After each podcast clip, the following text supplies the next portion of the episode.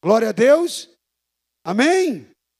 Glória a Deus. Então hoje nós vamos iniciar a segunda ministração da série Sonhadores, falando hoje, continuando hoje e aprendendo com a vida de José. Nós semana passada iniciamos a primeira ministração falando, né?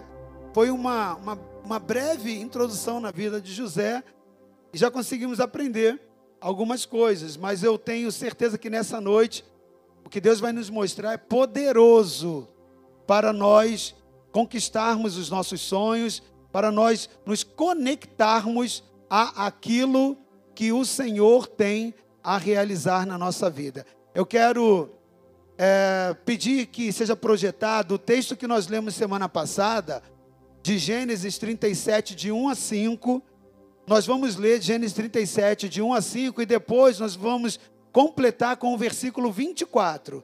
Depois do 5, vamos pular lá para o 24, para que a gente hoje dê mais uma avançada nessa palavra. Aqueles que não estão com a Bíblia poderão acompanhar aqui, ok? É, pela, pelo, pela tela, tá bom? Vou dar um segundinho para você poder localizar. Gênesis 37, de 1 a 5. E mais o versículo 24.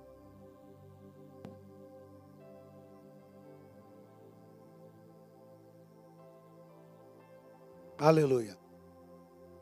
E Jacó habitou na terra das peregrinações de seu pai, na terra de Canaã. E estas são as gerações de Jacó. Sendo José de 17 anos, apacentava as ovelhas com seus irmãos. Sendo ainda jovem, andava com os filhos de Bila e com os filhos de Zilpa, mulheres de seu pai. E José trazia mais notícias deles a seu pai. E Israel amava a José mais do que a todos os seus filhos, porque era filho da sua velhice, e fez-lhe uma túnica de várias cores. Vendo, pois, seus irmãos que seu pai o amava mais do que a todos eles, odiaram-no e não podiam falar com ele pacificamente. Teve José um sonho que contou a seus irmãos, por isso o odiaram ainda mais. Versículo 24. E tomaram-no e lançaram-no na cova, porém a cova estava vazia, não havia água nela. Aleluia. Queridos, hoje nós vamos continuar na série Sonhadores com a análise desse grande homem de Deus, desse grande sonhador que a palavra do Senhor nos mostra, que é José. A Bíblia re registra a história de José e a trajetória de José com muitos propósitos, mas dentre elas também, amado, com o propósito de nos levar a compreender a jornada que José, como um sonhador, teve que fazer entre receber os sonhos de Deus até ver a manifestação daqueles sonhos realizados, aqueles sonhos acontecerem. Então, existe uma trajetória que José percorre entre o momento que ele obtém o sonho e que ele gera esse sonho no seu coração, até o caminho que final, né? O caminho que ele constrói até o objetivo final de ver aquele sonho concluído na sua vida. Até José vê a materialização. José passa por uma trajetória. Até que ele consegue ver que aquele sonho se tornou realidade. Quantos têm um sonho aqui? Todos nós, queridos, gerados por Deus, vamos receber sonhos de Deus, inspirações, vontade de Deus no nosso coração. Porque Deus é vivo e todos que estão vivos sonham. E nós vamos então, nessa noite, falar desse caminho que José percorre. Nessa noite, nós vamos ter a oportunidade de aprender um pouco mais com a vida de José, alguns princípios essa série de ministrações, ela visa te ensinar princípios para que você se conecte a realização dos teus sonhos. E as, é, essas ministrações, elas são, na verdade, por direção de Deus, oportunidades para que nós possamos aplicar esses princípios na nossa vida, querido. Para que nós possamos colocar esses princípios em prática. Para que nós possamos ver a realidade desses sonhos. Então nós vamos aprender com a vida de José tanto acertos como erros. Hoje nós vamos falar de acertos que José teve e também algumas falhas. Porque José também teve falhas na sua trajetória e todos nós somos, é, somos sujeitos a falhar. Mas é tão interessante da palavra de Deus que os grandes homens de Deus que estão ali na palavra e que falharam, Deus não omitiu o erro deles na palavra. Quem divinamente foi inspirado a escrever a história em cada um desses homens, não deixou de colocar ali os pontos de falha. Sabe para quê? Para que eu e você, quando lêssemos, ao receber essa palavra, tivéssemos a oportunidade de aprender com os erros e não precisar errar também. Eu acho tão lindo isso de Deus. Eu acho tão poderoso isso de Deus. Como que Deus investe em nós, querido? Como que Deus tem interesse em nos ver bem? Como que Deus tem interesse de nos ver feliz? Como que Deus tem interesse que nós venhamos a alcançar sonhos? Então Ele quer com que nosso caminho seja um caminho é, é, curto, objetivo. Mas os prolongamentos desse caminho, ele muitas das vezes se dá exatamente pela nossa falta de entendimento, de percepção de conhecimento, de aplicação e de prática daquilo que se deveria praticar, daquilo que se deveria obedecer e fazer. Então, por essa, por essa finalidade, cada vez que você olha um homem de Deus, a Bíblia nunca vai ocultar as falhas que aquele homem tinha, tinha ou teve, né? É, é, naquele momento.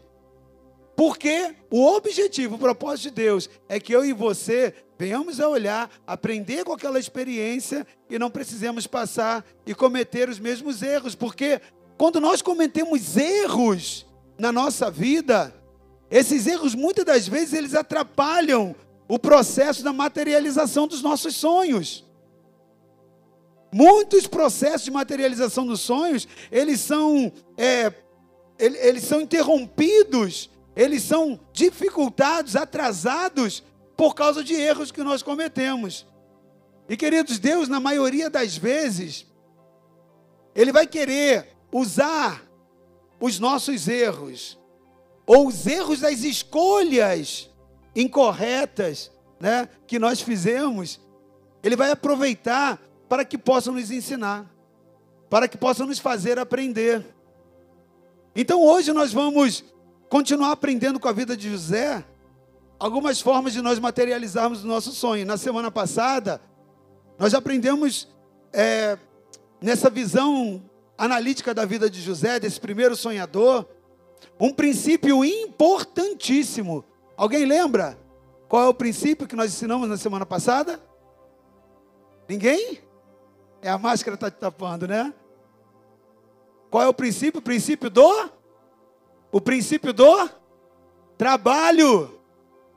O princípio do trabalho. Nós vimos lá no versículo 37, lá, lá no capítulo 37, versículo 2, que José ele tinha 17 anos, ele apacentava as ovelhas do seu pai. José não tinha vida boa. José trabalhava, José teve sonhos de Deus, mas ele trabalhava. Então você aprendeu na semana passada que para realizar sonhos é preciso trabalhar.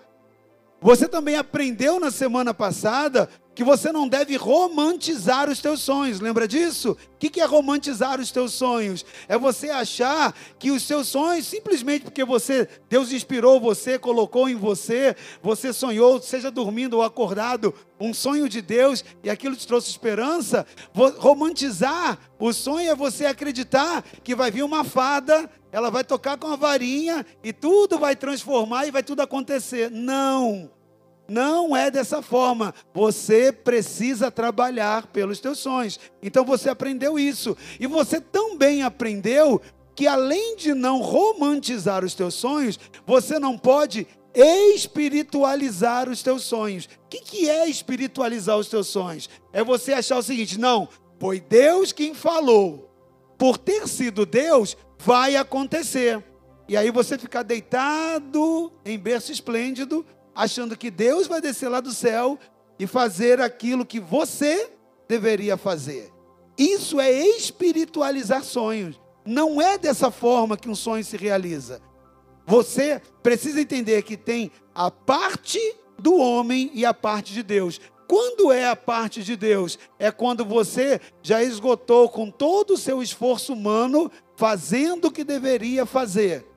E quando o seu esforço encontra um limite, agora é a hora de Deus. Deus vem em teu encontro, Deus vem em teu favor. Então você não pode espiritualizar o teu sonho. Foi muito bom o ensinamento, porque há muitas pessoas que têm essa tendência de espiritualizar, né? Crente que é crente mesmo, ele gosta de ser religioso, religioso, né? Mas nós precisamos entender que esse espírito não pode nos dominar, o espírito da religiosidade. Amém? Então, querido, todo sonhador, ele precisa de trabalho, ele precisa trabalhar, de trabalho e trabalhar na área e na direção dos seus sonhos. Né? As pessoas que querem conquistar nas suas vidas, você aprendeu que trabalha. E nós também vimos, por fim, na semana passada, que nós precisamos aprender com Jesus esse princípio de trabalhar. A Bíblia né, diz é, que Jesus falou a respeito disso. Ele falou: Olha, o Pai trabalha até hoje, e eu também trabalho. Quando ele foi, ele disse: Olha, eu vou para o Pai, porque eu vou fazer morada para vocês. Então ele está lá como construtor, ele está levantando, é, levantando prédios, edificações, para que eu e você venhamos morar com ele na eternidade. E ele diz: Olha, o Pai trabalha até hoje. Por quê? Porque Deus, Deus sonhou, Deus é sonhador também. Qual é o sonho dele? Ter uma grande família com muitos filhos, é, irmãos de Jesus. Amém? Então, esse é o sonho de Deus. Então, Jesus, quando estava abordando a respeito disso, falou: o Pai trabalha. Nós, tra nós ministramos bastante semana passada sobre isso. E Jesus falou: o Pai trabalha até hoje e eu também trabalho. Amém? Então, você já aprendeu que o primeiro princípio para se concretizar um sonho é o princípio do trabalho. Então, olha para quem está perto de você e diga: trabalhe. Amém? Não esqueça esse princípio, porque não adianta você passar para um outro e falar, ah, eu estou tão ocupado agora que vou esquecer de trabalhar. Não, tá bom? Então vamos lá. Então nessa noite, querido, eu quero voltar novamente com você nesse texto que nós lemos né, na semana passada sobre a vida de José, registrado lá em Gênesis 37, de 1 a 5. E nós vamos hoje aprender um outro princípio muito importante que um sonhador precisa aprender. Se a mesa puder colocar aqui a tela de fundo do nosso trabalho, do nosso princípio, tá, Pedro? Me ajuda, por favor, nisso.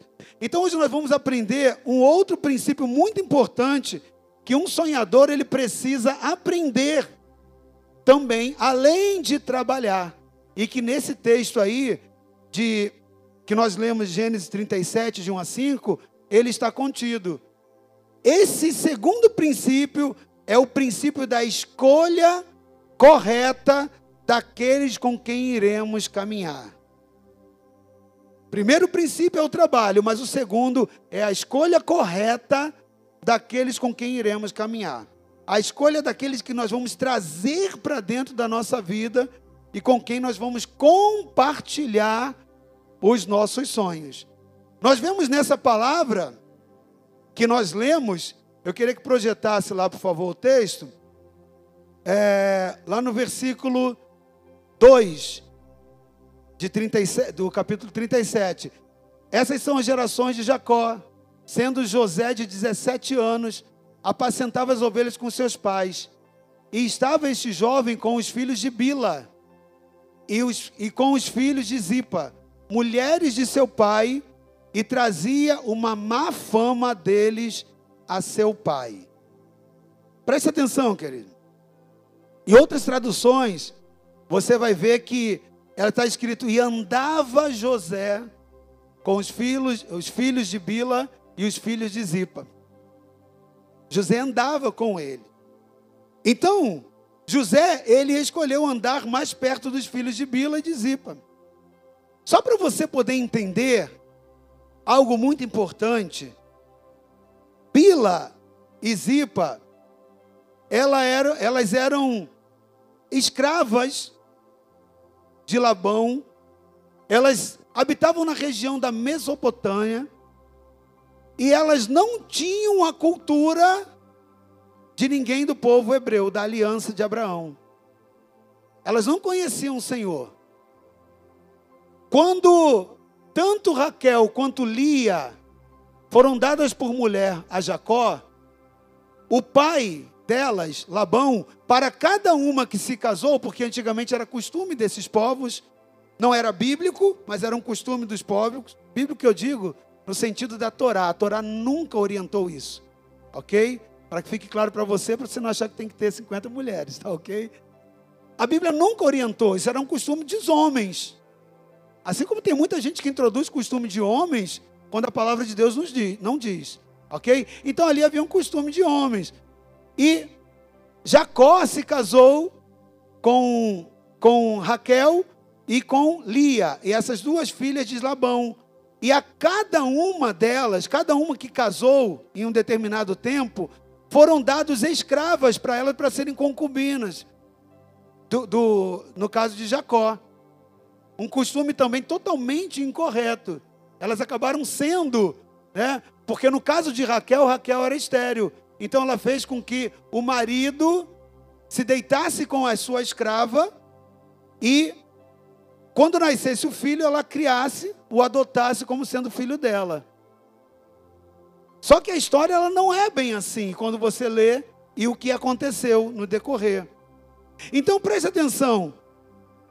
José, ele andava com Bila, com, com, com os filhos de Bila e com os filhos de Zipa. Eram adolescentes, eram jovens. E a Bíblia diz que José levava uma má fama deles a seus pais. Depois você vai entender por quê. E o porquê tem muito a ver com a conexão da criação que eles receberam das suas mães, que eram escravas e vieram transportadas lá da Mesopotâmia para habitar ali, servindo aquelas famílias. Eram compradas. E qual é o problema disso? Por ser escrava? Não, não é por isso. O problema todo é que aquelas mulheres vinham com seus costumes pagãos. O povo que habitava a Mesopotâmia eram os caldeus, eram os assírios e eram os amonitas. Todos eles eram politeístas. que significa isso? Eles adoravam a vários deuses. Todos eles tinham costumes de adorações totalmente aversas à adoração que o nosso Deus né, é, é, exigia. Todas essas é, é, esses, esses povos eram povos que praticavam abominações terríveis ao Senhor. Eram povos que eram é, é, prostitutos cultuais, eram povos que tinham formas de adoração, e essa forma de adoração aos seus vários deuses, ele também traziam, pelas suas crenças né, nessas divindades, métodos como adivinhação, como magia, como astrologia. Tanto Bila quanto Zipa, elas vieram dessa cultura. E quando você lê a palavra, mais à frente a história, e, e, e vê a interação delas com Labão, você vê que elas não abandonam esses costumes. Elas continuam sendo e vivendo dentro desse costume religioso. E dessa forma, quando elas recebem o filho de Jacó, elas também trabalham a cultura daquelas crianças com esses hábitos. Só que não é um problema só do hábito religioso. O problema era uma cultura totalmente mística, idólatra e com padrões de comportamento de pureza totalmente diferentes daquilo que a Torá apresenta. Então, preste atenção: José era irmão por parte de pai dos filhos, dos filhos de Bila e dos filhos de, de e dos filhos de Zipa, perdão. Ele andava com eles. Ele caminhava com eles. Querido, preste atenção. Embora eles fossem irmãos por parte de pai, eles recebiam a influência religiosa, cultural e comportamental de sua mãe e hábitos também de escravos. Sentimentos também de escravos. A rejeição também pelo qual passavam escravos. E toda pessoa que vive qualquer nível de preconceito, de escravidão e situações como essa de recriminação, elas acabam manifestando, até por um, um sentimento comportamental, externa, a, o ato de externar as suas revoltas. O ato de trazer né, a sua rebelião à tona. Por estar se sentindo segregado, por estar se sentindo rejeitado. Além disso tudo, Além de todas essas feridas emocionais, eles tinham culturas totalmente pagãs, totalmente idólatras, totalmente contraditórias com o que a Torá apresentava. Então, isso era o fator de fazer com que José, conforme nós lemos, levasse lá para os seus pais as más notícias daquele jovem. Eles eram jovens que não tinham temor do Senhor. Eles eram jovens sem compromisso com Deus. E certamente a falta desse temor, querido, fazia com que os seus comportamentos fossem bem diferentes dos valores que Jacó tentava ensinar para eles, mas que conseguia ensinar para José. Porque José, ele já nasce de uma filiação, né, de, de, de uma, uma aliança que é dentro da genealogia bíblica do povo separado, do povo eleito. Então, os valores que aqueles jovens representavam de comportamento eram totalmente diferentes do que José conseguia implementar, porque eles recebiam a influência cultural, religiosa das suas mães com quem viviam. Então, nós vemos por isso lá no versículo 2, José constantemente levava mais notícias deles aos seus pais. Meu amado, você precisa entender algo.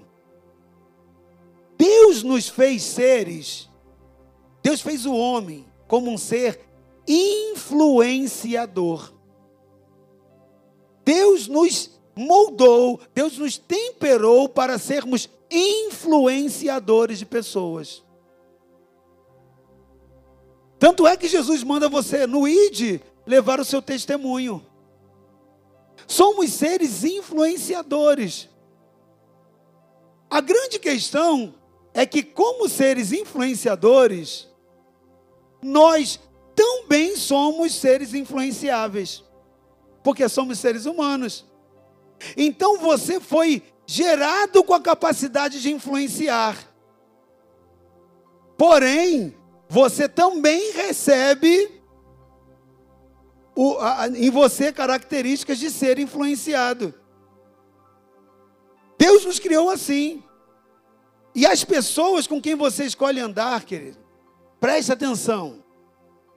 Todas as pessoas com quem você escolhe andar, elas irão te influenciar, direta ou indiretamente. Elas irão influenciar direta ou indiretamente você e também na construção dos teus sonhos. Você é a média, você já aprendeu isso, já te falei a respeito disso. É a média das cinco pessoas com quem mais você convive.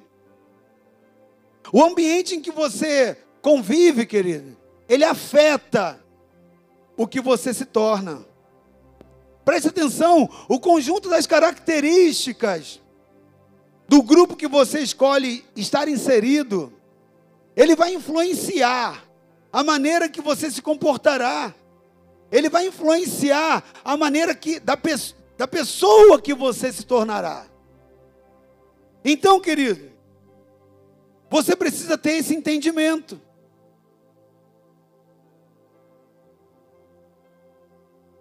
Você precisa ter essa consciência. Você precisa ter muita atenção na escolha daquele que você escolhe caminhar com você. Agora, você já considerou que, a, que as pessoas que, que você escolhe que te cercam, elas também poderão afetar o caminho do rumo da tua vida e do futuro dos teus sonhos? Essa é uma realidade. Essa é uma realidade. Todos nós, queridos, nós precisamos de familiares, de amigos na nossa vida. No entanto, você já parou para pensar que talvez alguma dessas pessoas, elas tenham um impacto muito negativo na sua vida? Mesmo sem querer, mas elas acabam impactando negativamente? Meu irmão, minha irmã, preste atenção. A nossa vida social, ela tem uma grande relação com os resultados que nós alcançaremos, principalmente para aqueles da concretização dos nossos sonhos. Então, esse é o segundo princípio que nós temos que aprender para a realização dos nossos sonhos. Aprenda a selecionar os que te influenciarão na conquista dos teus sonhos. Você precisa aprender isto na sua caminhada. Aprender a selecionar quem te influencia. Você é influenciador, mas você é influenciado por aqueles que te cercam. Agora preste atenção: José, ele não poderia escolher quem seriam seus irmãos. Você consegue escolher quem? Você, teve a oportunidade de escolher quem são os seus pais, quem são os seus irmãos, quem são os seus tios? Sim ou não? Não. José também não teve oportunidade de escolher. Ele nasceu e quando ele nasceu, ele tinha irmãos. Ele foi, ele nasceu depois dos seus irmãos. Ele era mais novo do que os filhos de Zipa e do que os filhos de Bila. Ele era o caçula até então. Depois, lá na frente, que Benjamim vai nascer. Mas, aquele momento, José era o filho caçula tinha 17 anos, seus irmãos eram mais velhos do que ele, mas ele tinha que andar junto com eles. Preste atenção, José ele não podia escolher quem seriam seus irmãos, mas ele podia escolher andar ou não com eles. É assim também conosco, querido. Nem sempre, preste atenção, nós vamos poder escolher aqueles com quem nós temos que conviver, nem sempre. Às vezes você é obrigado a conviver no teu trabalho, por exemplo, com pessoas com quem você não concorda com princípios, com estilo de vida, e você não pode demiti-los porque você é um, talvez é um funcionário, tanto quanto ele. Consegue entender? Mas ele não tem os teus valores, ele não tem a sua fé, ele não tem o seu, o seu padrão que você, eh, de relação social que você acredita ser um padrão de pessoas que vão te influenciar. Então, nem sempre nós podemos escolher com quem nós iremos conviver, seja no ambiente de trabalho, seja nos nossos familiares que temos, enfim. Querido, há situações que são além das nossas escolhas, mas uma coisa nós podemos escolher: com quem nós queremos andar. Isso você pode escolher. Com quem você vai andar. José, ele andava com os filhos de Bila e com os filhos de Zipa, mas ele não aceitava o comportamento deles. José não aceitava, José não era influenciado que os filhos de Bila e que os filhos de Zipa traziam lá da Botânia. Como ser influenciável, José usou inteligência emocional.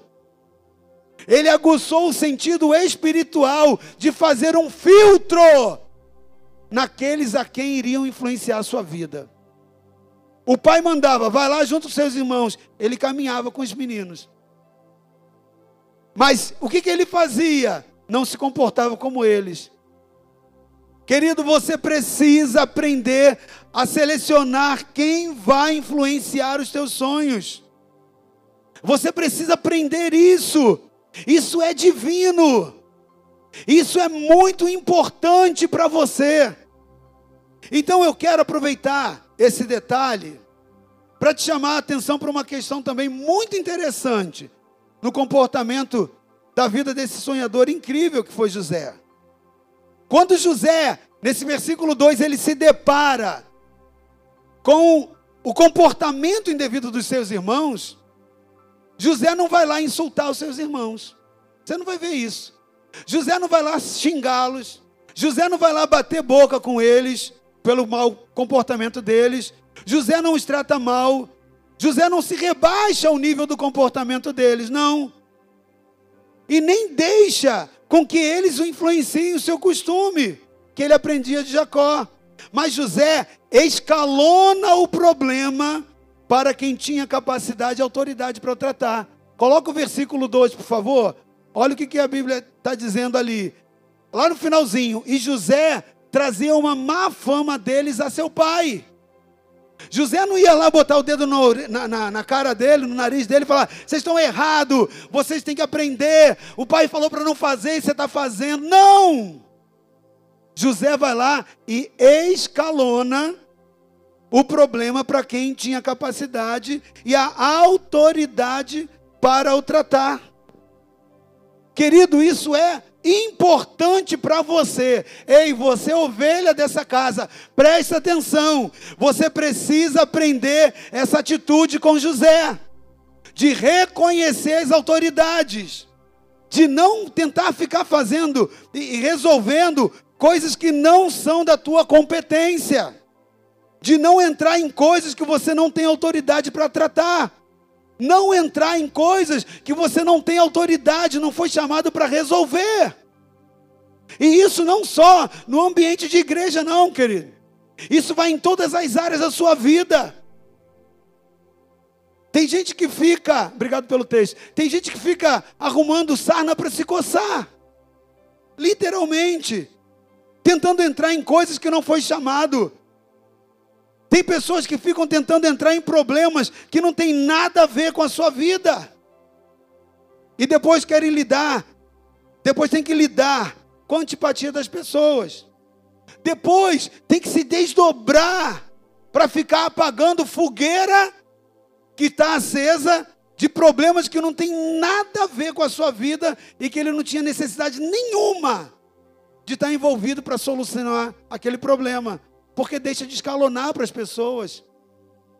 Querido, aprenda nessa noite que tem guerras que você tem um desgaste terrível na sua vida, que te consomem, que te tomam tempo, que te sugam as, as energias e que poderiam ser totalmente evitadas se você tivesse escalonado para as pessoas certas o problema.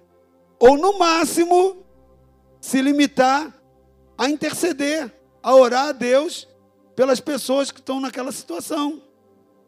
Aprenda a escalonar os problemas a quem tem a autoridade de resolver. Aprenda isso para você sair protegido nas situações. Pare de provocar problemas, querido. Pare de tentar resolver o problema do mundo inteiro. Para de tentar se intrometer em áreas que não é da tua autoridade para resolver. Isso vai te cansar. Isso vai te trazer enfado. E eu quero te dizer algo muito sério, muito importante.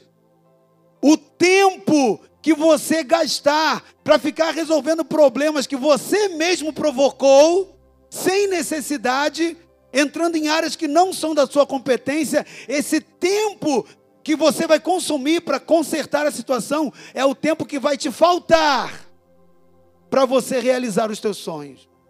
Para você trabalhar em prol da conquista, da materialização do seu sonho. O tempo é muito importante, querido. Você precisa aprender a valorizar o tempo. Pare de tentar resolver o problema do mundo. Isso não quer dizer que você tem que ser uma pessoa fria, isso não quer dizer que você não tenha que se simpatizar com as pessoas, que você tenha que usar, não, é, não está dizendo que você não tenha que usar a empatia, não. Você precisa entrar nas guerras que você foi chamado a guerrear. Se você foi chamado para entrar na guerra na vida de alguém, o Espírito de Deus te direção, deu essa direção, vai. Mas se Deus não te deu essa direção e você está vendo um problema, aprenda a escalonar o problema. Porque o tempo que você investir gastando nessa área vai te faltar para você poder trabalhar pelo teu sonho. E último ensinamento que nós precisamos aprender nessa noite com a vida de José é que muitas pessoas elas vão te odiar por causa dos teus sonhos. Muitas pessoas vão te odiar por causa dos seus sonhos. O texto que nós lemos lá no versículo 5. Coloca aí, projeto versículo 5. Está ali, ó. Sonhou também José um sonho que contou a seus irmãos. Por isso o aborreciam ainda mais. O texto que nós lemos, querido, ele diz que José contou o seu sonho aos seus irmãos. Por isso eles os odiaram ainda mais. Eles já o odiavam e José tinha ciência disso. José já tinha ciência, eles já tinham deixado isso claro para José. Mas agora, quando ele conta os seus sonhos, eles o odiaram ainda mais. É justamente por isso que nós precisamos aprender para quem devemos contar os nossos sonhos. Querido, você precisa aprender para quem você deve compartilhar aquilo que Deus te deu. Não é para qualquer pessoa. Você precisa ter essa sabedoria. Muitas vezes Deus te dá sonhos, Deus te dá projetos, Deus te mostra algo, Deus te inspira na, na, na, realização, na construção daquele projeto. Deus, Ele te mostra e te faz sonhar, aí você não vigia. E aí você vai e começa a compartilhar com as pessoas erradas. Pessoas que não vão sonhar aquele sonho com você, muito pelo contrário. Quando essas pessoas começarem a ver essas coisas começar a acontecer na sua vida, elas começam né, é, a, a operar dentro de inveja. E essa inveja, ela é um sentimento do qual o diabo vai se nutrir. Essa inveja, ela é um sentimento do qual Satanás vai usar como argumento para tentar impedir o teu sonho, para tentar fazer ele morrer. Deixa eu abrir um parênteses aqui e te ensinar uma coisa sobre a inveja, querido. Você já leu muitos versículos, muitas orientações bíblicas falando a respeito da inveja, que você deve eliminar a inveja, que você não deve ter inveja. E esse é um sentimento difícil de você saber lidar com ele e até de você percebê-lo. Principalmente se você estiver tendo e você não, né, muitas das vezes, na religiosidade acaba não percebendo para confessar a Deus, para abandonar. Isso acontece. Mas a inveja, ela é uma arma, eu quero te explicar, ela é uma arma poderosa usada pelo diabo. A inveja é uma arma poderosíssima usada pelo diabo para bloquear a vida de uma pessoa. Principalmente se essa pessoa alvo da inveja é um crente e quando essa inveja vem de outro crente. Porque tem crente invejoso. Ah, tem muito crente invejoso. Preste atenção, querido. A inveja, ela é uma legalidade. Quando a pessoa olha para você, quando ela deseja aquilo, quando ela pronuncia o desejo de ter a vida que você teve. Deixa eu te explicar. Inveja, querido, inveja dentre outras coisas, é você querer obter sem esforço aquilo que o outro conseguiu com muito esforço. Aquilo que a pessoa suou, aí você olha, você acha, ah, eu queria aquilo. Não é simplesmente um pecado você querer algo que outra pessoa tem. Mas é você desejar, você cobiçar aquilo e você achar que aquela pessoa não é merecedora quando você sim. Só que isso é um pecado tão grave que te deixa cego que você não faz o esforço daquela pessoa, mas você e, não sabe qual é o esforço que aquela pessoa teve para concluir aquilo, né? Mas você deseja o produto final. Preste atenção. Há muitos crentes que dizem: "Ah, que inveja branca que eu tenho de você". Quando já ouviram isso? Ah, eu tenho uma inveja, mas é uma inveja branca. Meu irmão, não importa se a inveja é branca, amarela, azul, não importa a cor que você dê. Inveja é inveja. E, e Satanás se apropria dela. Arranca inveja da sua vida. Quer? Trabalhe. Você já aprendeu o primeiro princípio. Trabalhe. Às vezes você quer, ah, eu quero a unção daquele pastor, eu quero a unção daquela vida, aí você fica ali, às vezes invejando. Só que, para ele conseguir aquela unção, ele orou, jejuou, subiu um monte e trabalhou, se rasgou. Perdeu o dia de jejum, aí você não faz nada disso. Olha, ah, eu quero tanto essa unção. É uma inveja branca. Queria tanto aquilo. Não, querido, não importa. Branca, azul, amarela, não importa. É uma arma na mão do diabo. Ah, eu tenho uma inveja santa. Você tem duas coisas que nunca vão caminhar juntas, é a inveja e a santidade.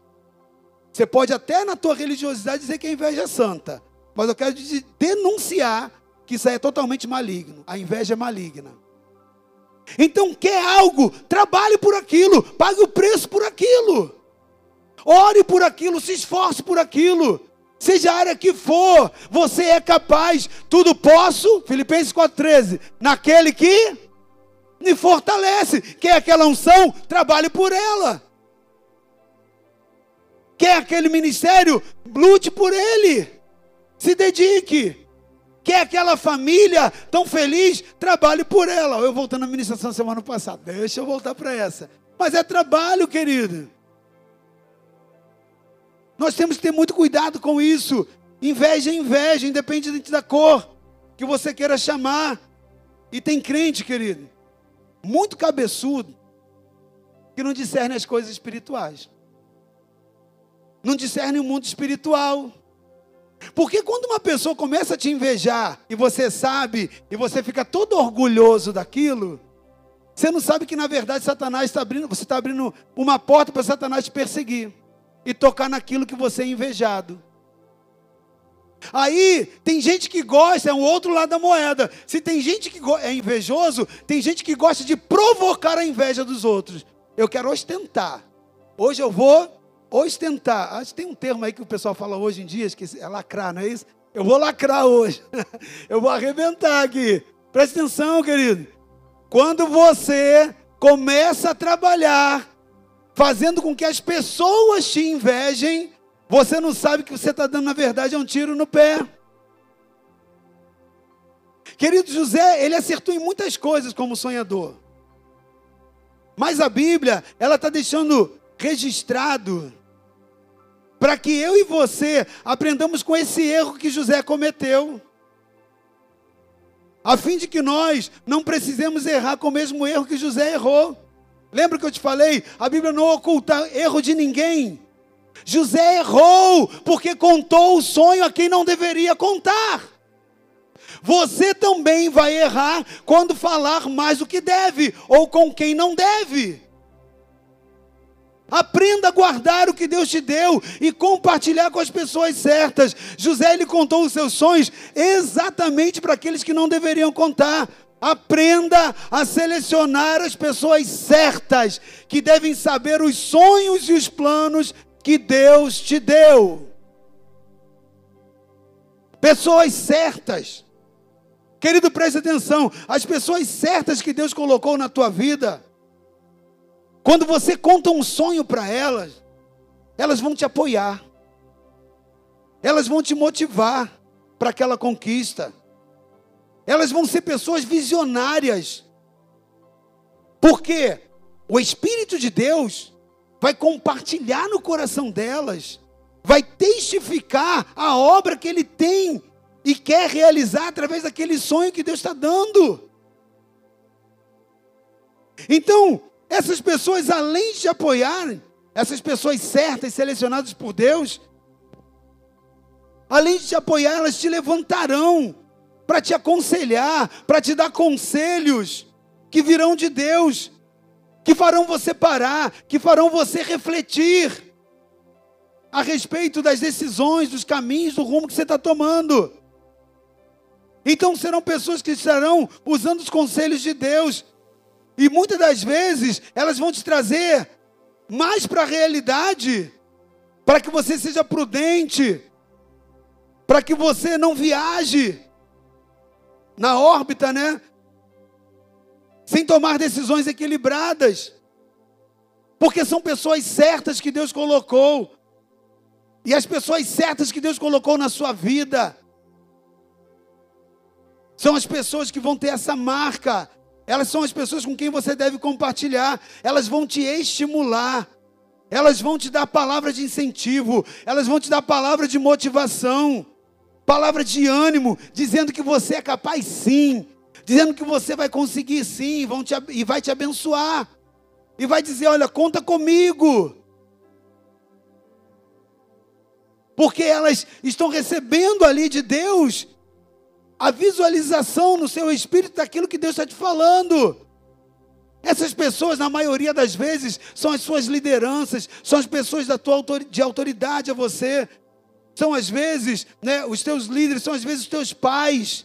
São às vezes alguns amigos especiais que Deus colocou, mas preste atenção.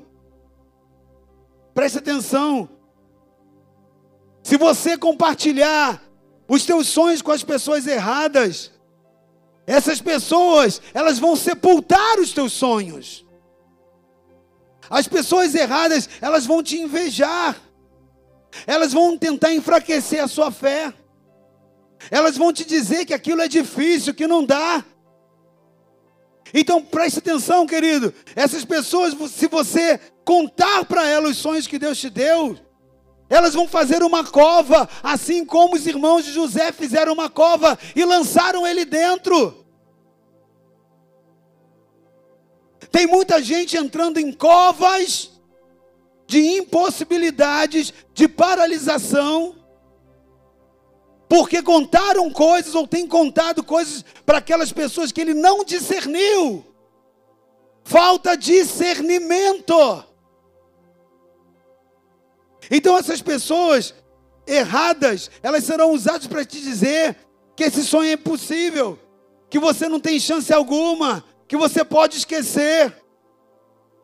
Essas pessoas podem até ficar sorrindo para você na sua frente, mas por trás elas vão tentar te minar, vão tentar te paralisar, elas vão procurar uma cova para te empurrar dentro dela.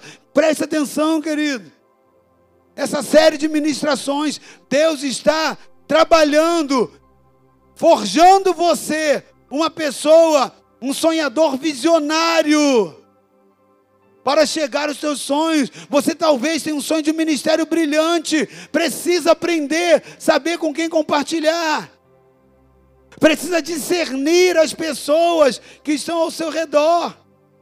Às vezes o teu sonho é de uma família abençoada, alegre, feliz. Eu estava conversando com uma pessoa nessa semana. Aí ela estava dizendo, né, compartilhando lá uma situação e dizendo: Olha, a pessoa que mais a minha a minha esposa confia, eu estou ficando com ela. É que mais confia.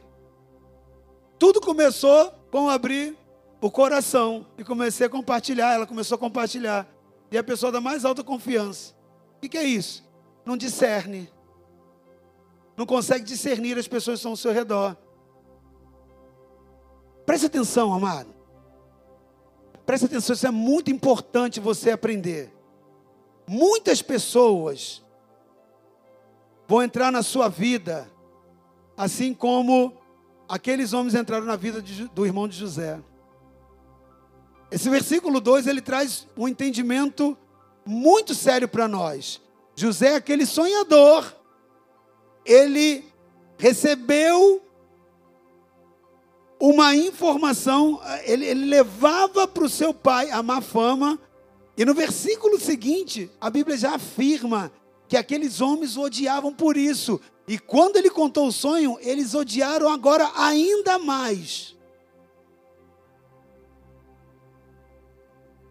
Começaram a odiá-lo ainda mais.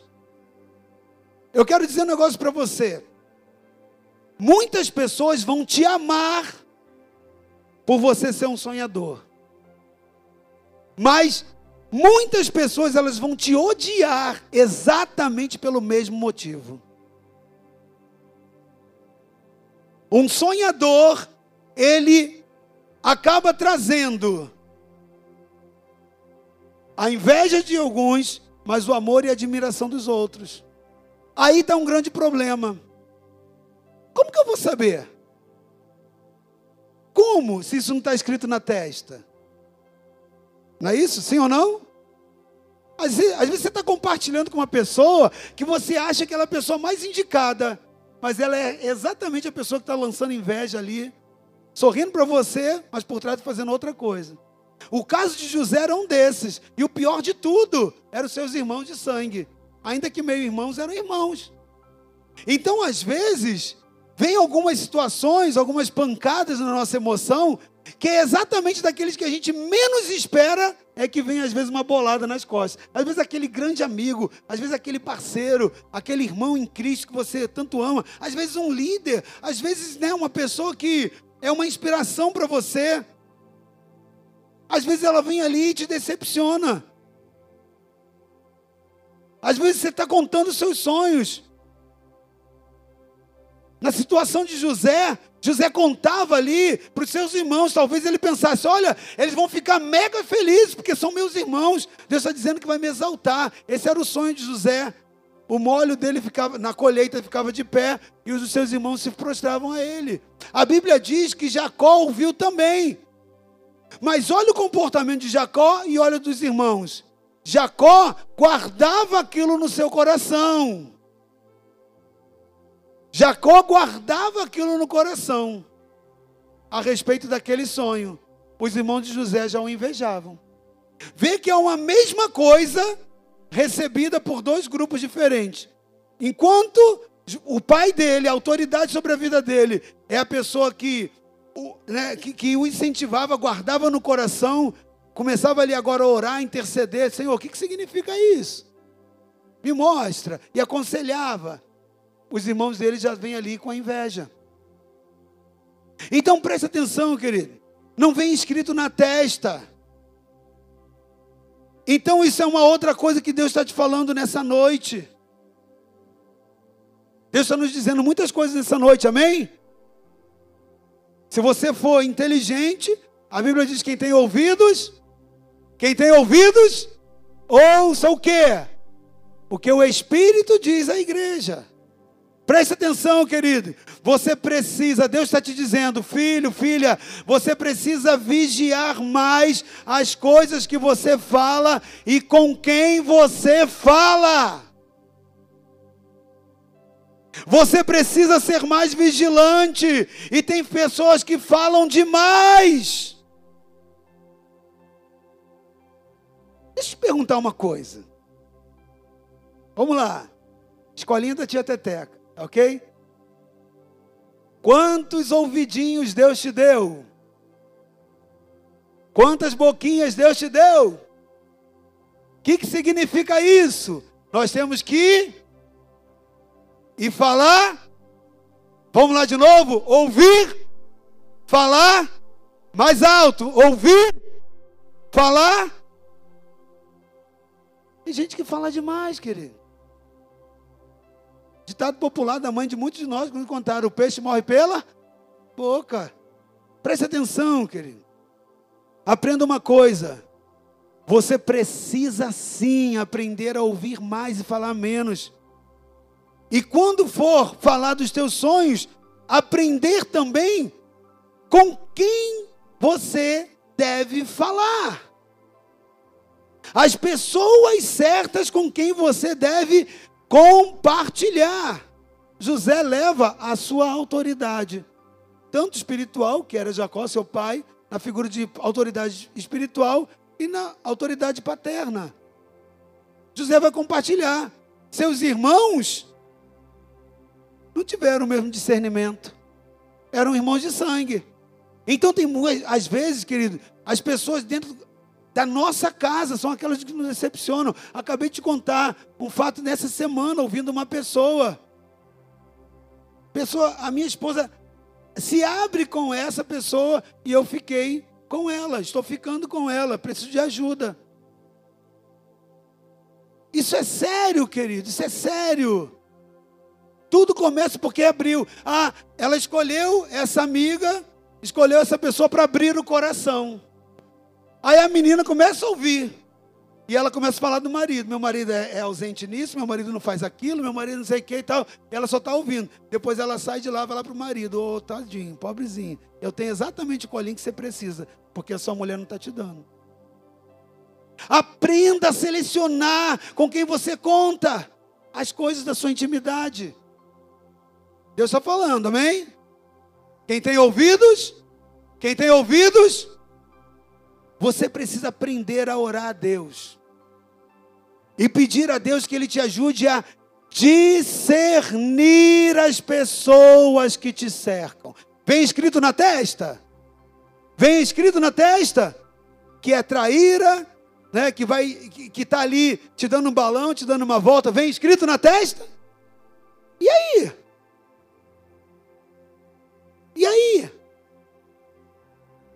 É preciso discernimento. Como que se consegue discernimento?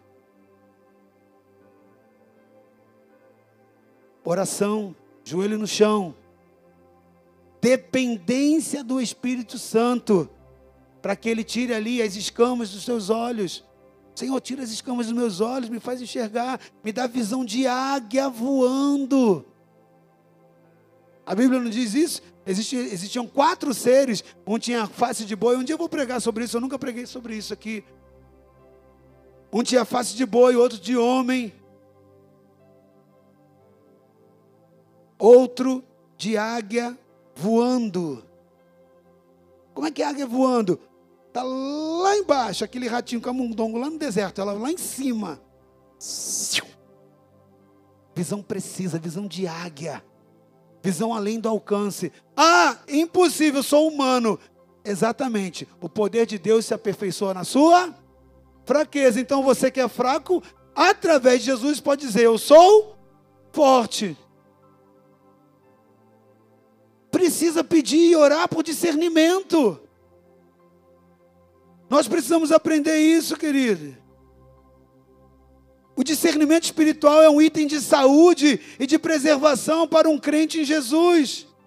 Você precisa aprender a orar e na sua oração diária pedir a Deus que Ele te ajude a discernir as pessoas que te cercam, sejam elas da sua família, sejam elas do seu local de trabalho, sejam elas da igreja, seja elas dos ministérios que você atua, participa. Você precisa discernir pessoas. Porque às vezes você está ali comungando, compartilhando com um invejoso, que está secando o teu sonho.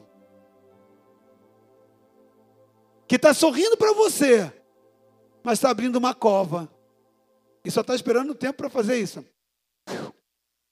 Só uma distração sua. Aprenda a discernir pessoas.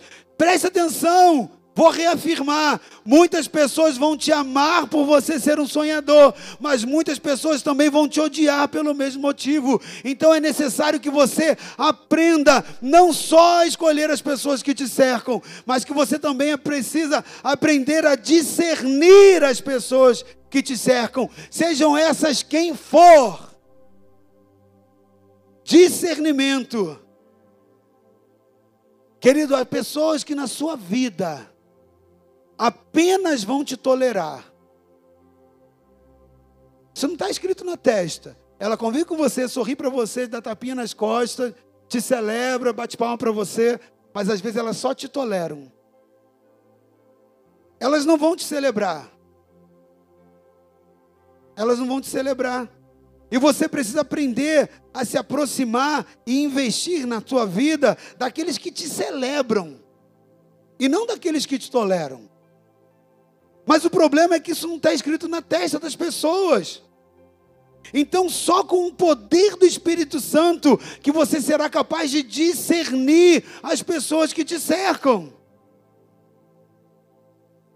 E talvez você possa estar cercado dessas pessoas hoje. Talvez você esteja até passando uma situação que você está muito decepcionado com alguém. Porque Deus começou a te mostrar algumas coisas e você pode ter ficado triste. Talvez você possa estar cercado de pessoas hoje que Deus está te mostrando que são pessoas invejosas, estão secando o teu sonho, estão te trazendo palavras de desestímulo, dizendo que não adianta você sonhar, que você não vai conseguir. Pessoas que talvez te invejam, elas querem que você tenha. Você foi lá, você trabalhou para construir aquilo, você foi lá, você viajou, você se envolveu, você é, é, plantou, você desenvolveu um projeto. Aí na hora que está tudo ok, elas foram lá e falou: sai da hora, sai da frente. Agora é minha vez. O que, que é isso? Pessoas que operam com inveja. Talvez isso te decepcionou, isso te magoou, isso te entristeceu, ou está te magoando, entristecendo ainda. E aí você pergunta, mas e aí? O que, que eu devo fazer? O que, que eu posso e devo fazer se eu estou passando por isso? Não dependeu de mim. Ou eu não fui tão vigilante. Ou essa situação aconteceu. Eu quero te dizer o que o Espírito Santo manda te dizer, o que Deus manda te dizer diretamente. Nunca pare de sonhar. Ainda que tenham tentado sepultar os teus sonhos, Nunca pare de sonhar, porque Deus tem poder para realizar sonhos. E talvez você tenha sonhos na sua vida, projetos que por causa da tristeza, da amargura, da decepção sofrida, eles ficaram esquecidos, ficaram sepultados. Mas eu quero dizer: não desista. Não deixe de crer que Deus é poderoso para realizar. Deus tem poder sim, e Deus ele vai fazer infinitamente muito mais do que aquilo que ele te mostrou. É possível sim. Talvez você veio para essa cidade acreditando que aqui algo novo iria acontecer na sua vida. E você veio porque Deus te orientou. Foi promessa de Deus e você chegou aqui. Eu não iria falar isso, mas eu estou ouvindo Deus me falar e eu estou te repetindo. Você acreditou naquilo como um projeto de Deus e tudo está dando errado. Deus está te dizendo: não. Não deixe de acreditar, profetiza. Selecione pessoas, escalone problemas. Não se envolve, não se desgasta com aquilo que vai te consumir tempo que Deus não te chamou para resolver. Mas aprenda a discernir pessoas, a trabalhar pelo teu sonho, a não desistir, porque os sonhos de Deus não podem morrer na sua vida, amém? Ah, mas o médico disse que eu não posso, e a palavra que eu recebi diz que eu posso. A última palavra vem de Deus, não desista. A única palavra que é escravizada, a única voz que o futuro ela obedece a uma voz de uma semente. Se Deus semeou uma palavra na sua vida, ela vai germinar. Não desista. Não pare, não deixe de crer. Deus tem poder para fazer infinitamente mais. Você crê nisso? Então eu quero que você fique de pé nesse momento. Fique de pé. E eu gostaria que você fechasse os teus olhos. Eu gostaria que você se levantasse, não se distraísse, porque Deus quer falar com você nesse momento. Feche os teus olhos agora e pense nos sonhos que Deus te deu. E talvez você possa enxergá-los muito distante, porque assim como José, você também foi empurrado numa cova. Talvez está dando tudo errado para você. Talvez as portas pareçam estão todas fechadas. Talvez pareça até que Deus se esqueceu daquela promessa. Não. Os sonhos de Deus não vão parar na sua vida. Talvez você foi ferido com palavras de pessoas que não acreditavam em você. Talvez você tem pessoas que te cercam e que te decepcionaram. Te decepcionaram quando viram que você estava crescendo talvez mais do que eles. E talvez o que mais te doa na alma é ver que essas pessoas são exatamente aquelas de que você menos esperava aquilo. O Senhor está dizendo que nessa noite há pessoas nessa situação aqui.